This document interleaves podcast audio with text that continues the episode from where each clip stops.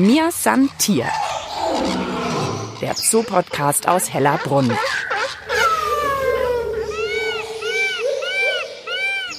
Uiuiuiuiui. Jetzt hat der Storch, der Weißstorch, gerade auf seinen Fuß gekackt. Ist das ein Versehen, Carsten?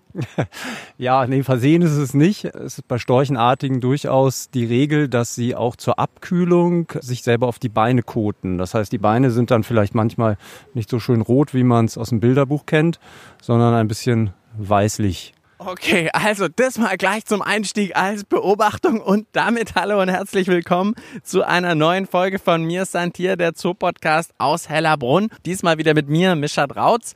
Und heute geht's um die drei Weißstörche, die ich hier vor mir habe. Und es sind wirklich eine der neuesten Bewohnerinnen und Bewohner hier in Hellerbrunn seit Ende August, Anfang September hier und jetzt auch eine eigene Anlage deswegen machen wir auch diese Folge über die Weißstörche, weil sie eben zum einen super spannende Tiere sind, über die uns Carsten Zehrer, den ihr gerade schon gehört habt, zoologischer Leiter und Kurator hier im Tierpark Hellerbrunn mehr erzählen kann. Und später bin ich dann auch noch mit Gärtnermeister Andi Bloch verabredet. Der kann mir nämlich erzählen, wie diese Anlage hier gestaltet wurde. Und es ist für euch ja auch immer spannend, ein bisschen zu erfahren, was hier im Hintergrund alles los ist, wenn auf einmal eine neue Tierart in der Anlage einzieht. Also, das später jetzt erstmal zu den Weißstörchen. Mir wurde gesagt, Carsten, du bist ein Fan der Weißstörche. Der Weißstorch ist ja an sich ein sehr bekannter Vogel. Also nicht nur aus diversen Geschichten. Er ist einfach sehr bekannt, nicht nur durch sein Aussehen, mit dem markanten roten Schnabel, den roten Beinen, die Schwarz-Weiß-Färbung vom Gefieder, sondern er hat auch seit jeher eine sehr enge Beziehung zum Menschen. Äußert sich eben auch zum Beispiel darin, dass sie ja in Dörfern, in Städten, auf Schornsteinen brüten und so weiter. Das ist wirklich immer ein ganz toller Anblick, wenn man irgendwo durchfährt. Meistens in so kleinen Dörfern, habe ich, wie du gerade schon sagst, hat man irgendwie den Eindruck. Und da auf so einem Haus so ein Storchenpaar sieht, das macht einem gleich gute Laune. Ja, das ist richtig, genau. Und äh, da gibt es durchaus Dörfer, die auch mehrere Storchennester dann haben.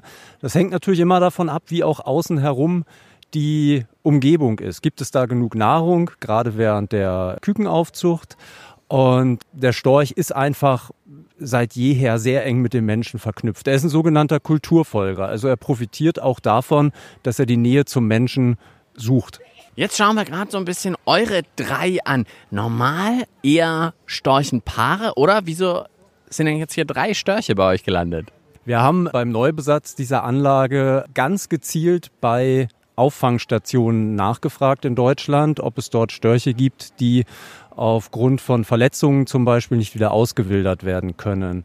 Passiert immer wieder, dass Störche zum Beispiel in nicht gesicherten Hochspannungsleitungen sich verletzen und aufgrund von Verletzungen an den Flügeln dann auch einfach nicht mehr ausgewildert werden können. Und wir sind dann tatsächlich sehr schnell fündig geworden in einer Auffangstation in Niedersachsen wo genau drei Störche auf ein neues Zuhause gewartet haben. Und die drei haben wir dann sehr gerne hier nach Hellerbrunn geholt. Also drei, die jetzt, du hast gerade schon gesagt, ein bisschen Probleme haben mit den Flügeln. Also die können nicht fliegen. Das ist richtig, ja, genau. Also einer der Vögel hat tatsächlich schon quasi von Schlupf an eine Versteifung des Flügels, aber wir haben auch zwei Tiere dabei, die aufgrund von Verletzungen in Stromleitungen nicht mehr ausgewildert werden können und nicht mehr fliegen können. Deswegen hier auch bei der Anlage überhaupt nichts drüber natürlich, also weil die nicht wegflattern. Aber ja auch spannend, eigentlich sind Störche ja Zugvögel. Also die würden ja eigentlich jetzt um die Zeit, ich überlege gerade, wann fliegen Störche denn weg nach Afrika? Ja, das geht jetzt tatsächlich im Spätsommer los. Ist ein sehr interessantes Thema, weil Störche tatsächlich, sie kommen eigentlich vor in Europa, Vorderasien, Nordafrika, aber sie sind normalerweise Zugvögel, die eben im Herbst nach Afrika auch fliegen. Es gibt da interessanterweise zwei Zugstrecken, zwei Zugrichtungen, die sogenannten Weststörche und die Oststörche. Die Weststörche ziehen über Gibraltar und die Oststörche über Israel, über die Sinai-Halbinsel und treffen sich dann quasi in Afrika wieder. Die Trennung dieser beiden Zugrichtungen verläuft auch übrigens mehr oder weniger quer durch Deutschland, wo dann unterteilt wird Oststorch oder Weststorch. Und wie kommt es? Bin ich das von Geburt an? Oh, ich bin ein Oststorch ja, oder was? Das lernen sie tatsächlich auch, welche Route sie fliegen und der Zug eben voll übers Mittelmeer wird vermieden. Interessant ist aber, dass sich das Zugverhalten in den letzten Jahrzehnten einfach verändert hat. Hängt mit Sicherheit damit zusammen, dass die Winter hier nicht mehr so extrem kalt sind und wir die Störche sehr oft auch im Winter noch hier in Mitteleuropa finden. Auch gerade die westziehenden Störche ziehen mittlerweile, wenn es hochkommt, vielleicht noch nach Spanien. Dort finden sie zum Beispiel auf Müllkippen gut noch Nahrung und sie vermeiden diesen kräftezehrenden und natürlich auch gefährlichen Zug dann bis nach Afrika hinunter. Und die hier, die bleiben jetzt einfach natürlich den kompletten Winter bei euch. Wird es denen dann nicht vielleicht zu kalt? Also Futter bekommen sie hier ja gut, aber wird es denen nicht zu kalt? Nee, sie sind tatsächlich an die Kälte angepasst. Die Kälte ist bei vielen Vögeln gar nicht das Problem, sondern wirklich das Nahrungsangebot in den Wintermonaten. Und da kann man sich schon vorstellen, Störche fressen normalerweise eben Frösche, das ist so das Bekannte, aber auch kleinere Reptilien, Insekten. Das Angebot ist natürlich im Winter extrem eingeschränkt hier. Das heißt, wenn sie hier im Winter sind, findet man sie dann auch häufig auf Feldern oder eben auch auf Müllkippen. Das passiert auch durchaus bei uns. Aber sie kommen damit zurecht. Sie finden auch dann hier bei uns in den Wintermonaten, wenn keine geschlossene Schneedecke liegt, noch Futter. Jetzt kommen wir nochmal zu euren drei Neulingen hier in der Anlage. Die stehen so wirklich nah beieinander, manche auf einem Fuß, manche auf beiden Füßen und scheinen sich wirklich ganz gut zu vertragen. Wir wissen natürlich nicht, wie es dann wirklich ist im nächsten Jahr zum Beispiel zur Brutzeit, aber es ist nicht außergewöhnlich, dass Störche auch gerade außerhalb der Brutzeit sich zu kleineren Gruppen dann zusammenfinden. Man kann das zum Beispiel ja auch sehr schön beobachten, wenn jetzt Felder gepflügt werden in der Landwirtschaft gibt es Gegenden in Deutschland, da sind dann durchaus hinter dem Traktor auch mehrere Weißstörche, die da nebeneinander hergehen und das aufgescheuchte Futter, also Insekten zum Beispiel, dann absammeln. Ist denn eigentlich jetzt, wenn ich die anschaue mit dem Schnabel, ist denn das auch Klapperstorch und Weißstorch? Ist das das Gleiche? Das ist eigentlich das Gleiche, genau. Man kann beim Weißstorch sehr häufig sehen, gerade wenn die Brutzeit beginnt und die Paare sich finden, dass sie zum Beispiel zur Begrüßung auch klappern. So ist das wohl entstanden. Klar, die standen irgendwo im Dorf auf dem Nest und haben geklappert zur Begrüßung. Das ist so ein typisches Phänomen, woraus dieses Wort Klapperstorch entstanden ist. Ist so ein bisschen ein Flirt, oder was ist das? Ja, genau, richtig. Eine Begrüßung, ein Flirt, genau. Jetzt sind es zwei Weibchen, ein Männchen, andersrum? Zwei Männchen, ein Weibchen sind es. Sehen für mich jetzt auf den ersten Blick sehr ähnlich aus, alle. Ist äh, von außen wirklich sehr, sehr schwer so zu sehen. Also wir machen ja bei Vögeln da sehr häufig eine Federprobe, die wir nehmen, die dann im Labor untersucht wird, sodass wir dann wissen, welches Geschlecht der Vogel hat. Mir san Tier.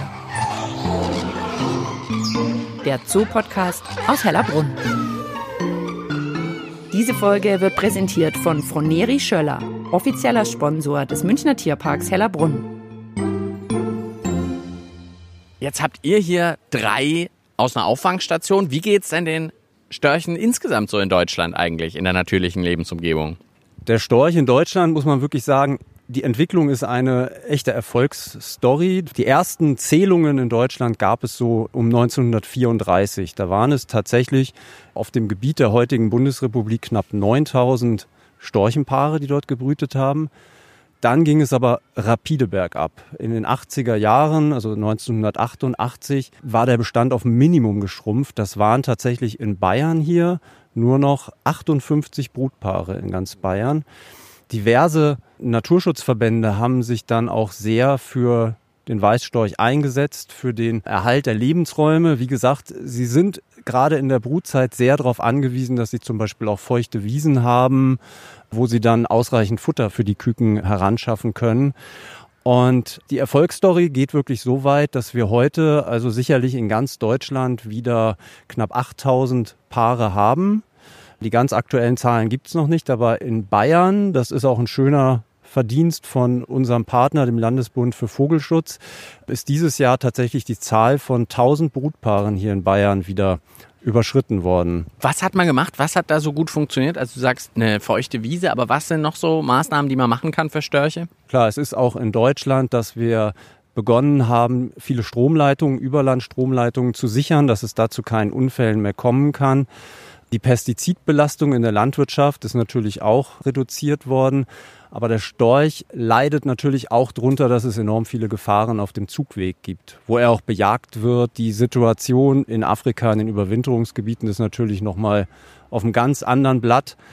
Aber man hat es wirklich geschafft, auch durch, durch gute Dokumentation und Betreuung, den Storchenbestand hier in Deutschland wieder aufzubauen.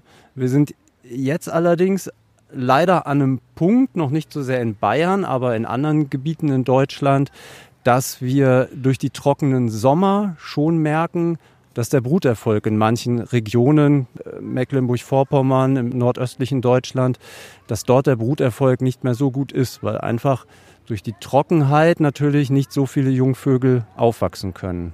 Was war für euch als Tierpark denn nochmal der Ansatz zu sagen, hey, wir wollen diese Tiere auch so groß zeigen? Ist ja doch auch eine große Anlage. War davor, glaube ich, der Goldschakal drin, richtig? Also wie kam die Entscheidung zustande? Da müssen wir ein bisschen weiter ausholen. Die Anlage hier ist von den Umgrenzungen eine unserer ältesten Anlagen. Und hier waren also schon diverse Tierarten drauf, ganz früher mal Hyänen. Polarfüchse, bevor sie in die Polarwelt umgezogen sind. Wir müssen einmal vielleicht kurz sagen, wo wir genau sind. Also wir sind hier nach der Voliere gegenüber von den Waschbären, genau in einem relativ ruhigen Eck, was dann angrenzt eben auch an die Vielfraße. Okay, jetzt zurück zu deinen Ausführungen, genau. Viele waren schon auf dieser Anlage drauf. Zuletzt, wie du schon richtig sagst, die Goldschakale, die von Natur aus, ähnlich wie die Polarfüchse, sehr intensiv graben. Und zu diesem Zweck, das wird auch regelmäßig kontrolliert, gibt es hier unter dem Zaun einen sogenannten Grabschutz. Das heißt, das ist einfach eine Barriere, die verhindert, dass die Tiere sich unterm Zaun durchgraben. Und wir haben dann festgestellt, dass altersbedingt dieser Grabschutz an vielen Stellen sehr marode geworden ist. Und um zu verhindern, dass die Schakale sich hier wirklich ins Freie graben, haben wir dann schweren Herzens die Schakale an einen anderen Zoo abgegeben. Da es auch kaum möglich ist, bei dem Baumbestand hier den Grabschutz wieder instand zu setzen, haben wir überlegt, was für eine Tierart könnten wir hier unseren Besuchern zeigen. Die nicht gräbt. Richtig, da kam noch einiges mehr dazu. Sie muss also winterhart sein. Sie sollte nicht rausfliegen.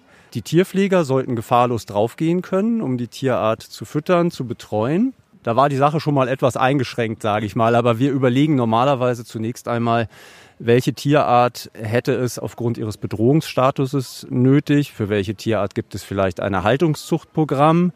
Aber eine unserer wichtigen Fragestellungen, wir sind ja auch eine Bildungseinrichtung, war dann, zu welcher Tierart kann man denn vielleicht auch eine edukative Geschichte erzählen? Und da ist natürlich der Weißstorch eben ganz weit vorne. Das werden wir auch mit der Beschilderung hier an der Anlage noch weiter ausbauen in den nächsten Wochen. Über ihn kann man einfach viele Geschichten erzählen. Er ist, wie gesagt, eine Erfolgsstory des Naturschutzes auch. Wir müssen aber eben aufpassen, aufgrund des Klimawandels auch.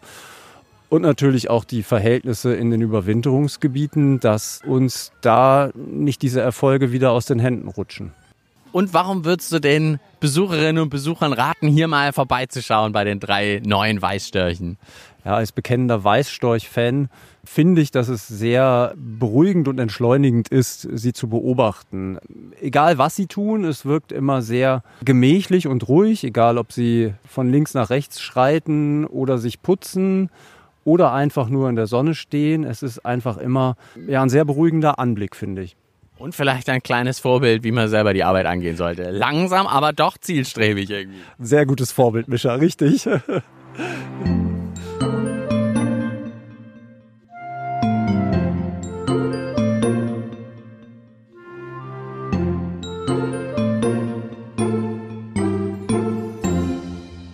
Mir ist ein Tier, der Zoo-Podcast aus Hellerbrunn und ich beobachte immer noch die drei Weißstörche, die Neuankömmlinge hier in Hellerbrunn. Jetzt habe ich neben mir Andi Bloch, Gärtnermeister hier im Tierpark. Du kannst mir jetzt wirklich erzählen, wie ihr diese Anlage neu gestaltet habt. Was waren dann für dich so die Vorgaben? Also in erster Linie kommen ja die Vorgaben bei uns aus der Zoologie. Zum Beispiel, wir müssen hier was mit Wasser gestalten. Einen Teich müssen wir hier reinbauen. Der soll einen Zulauf haben, dass der dann, wenn er überläuft, dann hinten wird dann also sich eine Sumpfzone entwickeln. Das war die Vorgabe. Und dann habe ich mir das Gelände so angeschaut und habe mir gesagt, Mensch, also einen Teich, das ist eigentlich zu wenig. Das Gelände bietet sich an, dass wir da durch die verschiedenen Höhen mehr mit Wasser machen können, von der Gestaltung her. Und dann kam mir die Idee, Mensch, machen wir doch zwei Teiche. Also jetzt haben wir hier so zwei kleine Teiche eigentlich, also ein Wasserlauf, dann so mit so Steinen geht's ein paar Stufen runter. Und der, der letzte Teich, der hat dann einen Überlauf und dann läuft das Wasser dann, also natürlichen Ursprungs, dann in die tiefste Stelle und dort bildet sich dann die Sumpfzone. Und dort sind dann auch ein paar Sumpfgräser, die sich dann noch etablieren müssen. Ja, und da kann dann der Storch dann auch ein bisschen auf Nahrungssuche gehen. Also jetzt ist für dich ja auch eine Riesenaufgabe, aus einer Goldschakalanlage eine Weißstorchanlage zu machen. Hier waren, glaube ich, früher zwei, drei Hütten, die sind weggekommen. Was habt ihr dann dafür hergemacht? Wir haben die Nagelflusssteine, die also die Hütten verkleidet haben, das Bruchmauerwerk, das haben wir gelassen, mhm. weil man auch sagt, diese Trockenmauern, das ist auch ein Lebensraum für unheimlich viel, was schon natürlich da war für Eidechsen und Frösche. Als wir dann hier die Teich dann ausgehoben haben und schon das Ganze äh, modelliert haben haben wir also auch gesehen, wie viel Leben schon in diesem Gehege schon drin steckt. Und das kannst du natürlich noch fördern, indem du zum Beispiel, wir hatten dann also noch so, so einen Steinhaufen gefunden, den haben wir dann ein bisschen versetzt. Der da links, oder? Dieser angehäufte Steinhaufen? Art Lesesteinhaufen. Aber der eine sagt, Mei, was ist das jetzt für ein Krümpel? Der andere sagt, oh, ist das genial, weil das ist ein Lebensraum für Eidechsen, ja, und auch Ringelnattern, Blindschleichen, also, und das ist natürlich in Kombination mit Wasser natürlich ideal. Über Brunnenwasser läuft es und über eine Zeitschaltuhr. Leider ist sie gerade nicht an. Sonst wird es hier ein bisschen. Sonst wird hier ein bisschen äh, plätschern. Das Wasser ist jetzt so, ich würde jetzt einfach mal sagen, fünf Zentimeter tief, sowas. Gab es da dann eine Vorgabe, also wie tief das Wasser sein muss? Also, dass es nicht zu tief, aber auch nicht zu niedrig ist irgendwie? Also, das täuscht tatsächlich, äh, Mischa. Wir haben Wassertiefe von die tiefste Stelle ist 50 Zentimeter. Oh, okay, ja. das habe ich aber ja völlig unterschätzt. Also das ist im oberen Bereich, da äh, praktisch mhm. in der Mitte. Aber ansonsten, also die Vorgabe von der Zoologie war 30 Zentimeter soll es in etwa haben. Das siehst du mal, also ich hätte jetzt gedacht, das ist wirklich ganz flach, aber das da, ah, na, da hinten sieht man schon, aber ein halber Meter doch. Ah, okay, also dann ist er da richtig, dass er richtig mit dem Fuß tief drin ist. Genau. Also im Teich selber habe ich sie noch nicht gesehen. Nur mal den Fuß reingestreckt, vorsichtig.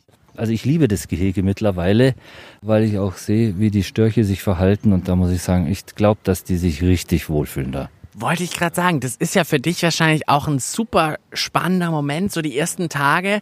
Du hast diese Anlage ganz lang gestaltet mit deinem Team und dann kommen die rein und dann merkst du, oh, fühlen die sich wohl oder nicht. Also du wirst jetzt wahrscheinlich immer, wenn du hier vorbeiläufst oder vorbeiradelst, wahrscheinlich schauen, oh, wie geht's denen? Das ist völlig richtig, Mischa. Und was ich auch so toll finde, ist, während der Arbeit wurden wir ja auch gefragt, äh, Mensch, was kommt da für eine Tierart rein? Und dann habe ich schon gedacht, oh je, wenn du jetzt sagst Störche, wie wären die Störche, okay, Vögel, wir wollen eigentlich was anderes sehen. Nein, die Leute waren begeistert. Die, die meisten waren wirklich so angetan und gesagt, Mensch, ist das klasse, weil man sagt, wir haben hier flugunfähige Störche von der Auffangstation und die haben wir jetzt hier bei uns in Hellerbrunn. Toll.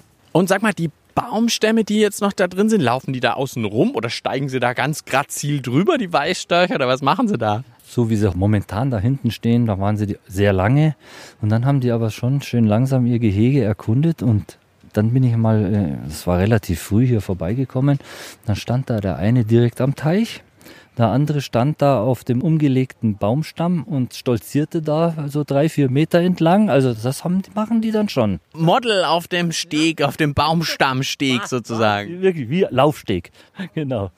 Nochmal zu deinem Vorgehen. Überlegst du dir wirklich vorher, bevor ihr hergeht, okay, da will ich diesen langen, umgestürzten Baumstamm haben, da will ich die und die Pflanzensorten haben, die ja auch alle äh, für den Storch gut verträglich sein müssen ja. und so weiter. Ganz wichtig, dass man dann auch sagt, man räumt hier jetzt nicht komplett raus, sondern da sind ja auch gewachsene Sachen da. Erstens einmal unser grandioser Baumbestand. Das muss man auch sagen. Auch da muss man schauen, wie arbeitet man in so einem Gehege, dass der Wurzelbereich der Bäume nicht kaputt geht. Wenn wir da jetzt richtig Hand anlegen würden und würden da rumfuhrwerken, gnadenlos, dann siehst du das, dann wären die Bäume hier, also von der Lebensqualität, ja, das geht hin bis zum Absterben großer Kronenteile oder ganzen Baumes. Deshalb haben wir auch schon während der Arbeit Bodenschutzplatten ausgelegt ja, und sind nur über diese Bodenschutzplatten gefahren. Und das, was wir hier mit dem Bagger ausgegraben haben, also durch die Modellierung des Teiches, das haben wir dann hier wieder im Gelände auch gleich wieder verbaut. Mir san Tier. Der Zoo-Podcast aus Hellerbrunn. Einfach zu finden und zu abonnieren auf allen gängigen Podcast-Plattformen wie Spotify und iTunes oder auf der Website des Münchner Tierparks hellerbrunn.de.